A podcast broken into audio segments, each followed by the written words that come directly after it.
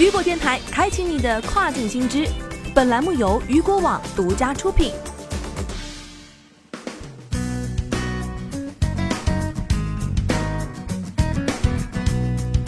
据外媒报道，英国竞争与消费者保护委员会在九月三号发起了一项为期六周的公众意识宣传活动，旨在让消费者做好准备，以应对英国脱欧对他们从事网上零售购物权利的潜在影响。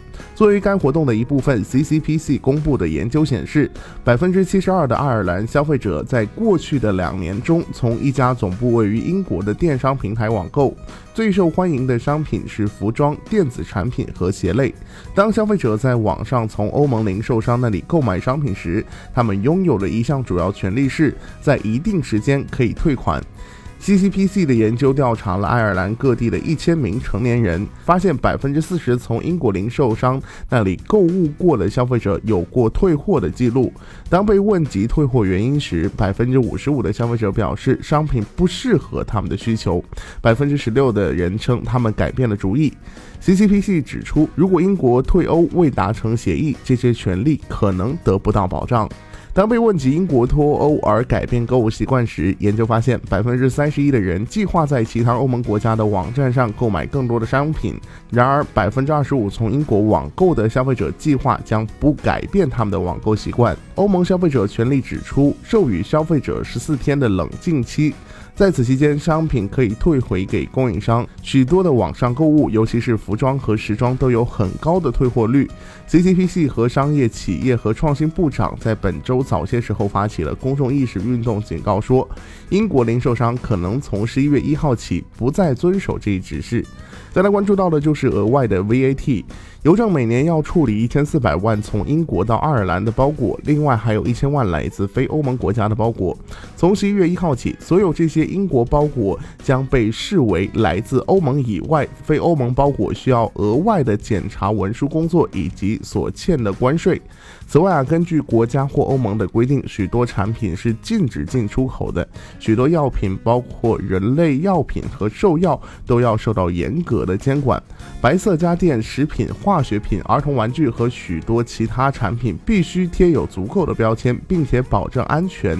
从欧盟以外国家订购的产品需要更多的时间来进行检查、认证和征税。同时啊，来自英国的发货延迟可能会更加频繁。考虑到英国脱欧的不确定性，消费者权益保护委员会建议消费者在网上购买英国产品时，要意识到潜在的变化并采取行动。那么，接下来一起来关注到的就是对亚马逊的影响啊。英国对爱尔兰在线零售业的任何削减都不可能引起亚马逊的过度担忧。二零一八年，亚马逊在全球范围内的营收为两千三百二十亿美元，相当于紧随其后的三大互联网公司，包括谷歌的这个总收入。然而啊，亚马亚马逊正在面临更多的监察以及监管。欧盟竞争委员会发起了一项反垄断调查，调查内容是亚马逊是否不公平地利用从第三方供应商那里收集的销售数据。《华尔街日报》最近称，一些美国州检察长也在考虑联合开展反垄断调查。作为部分的回应，亚马逊首席执行曾经在致股东的一封信中披露了亚马逊对第三方卖家的依赖，以及亚马逊作为中小企业的销售渠道的优势。亚马逊在全球范围内拥有关于采购行为、国内和国际供应、贸易模式和竞争信息的历史和当前数据。这些数据涉及全球无数的大小供应商以及产品。可以想象啊，亚马逊比大多数国家政府统计和预测办公室更了解单个经济体和全球贸易的现状。